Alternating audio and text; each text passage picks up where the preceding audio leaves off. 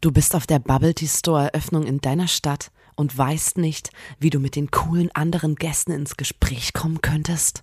Du stehst im Fachstuhl mit deinen Arbeitskollegen und würdest die unangenehme Stille gern durchbrechen?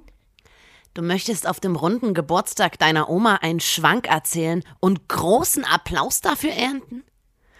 Wir, Nina und Lotta, zwei Drittel der grandiosen Formation Blond, erzählen in unserem Podcast Da, Da muss man dabei gewesen sein.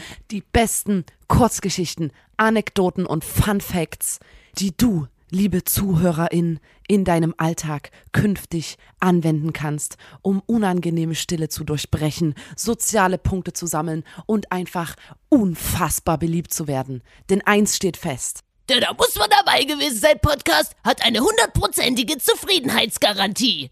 Wenn du unseren Podcast anhörst und die Geschichten in deinem Leben anwendest, du musst extrem aufpassen, liebe Zuhörerin, denn du wirst einfach unfassbar beliebt Ja, sein. und da genau muss man so wirklich aufpassen. Deswegen ähm, ist es auch ein bisschen dangerous, unseren Podcast zu hören. Aber wenn du dich traust, dann schalte ein, denn da muss man dabei gewesen sein.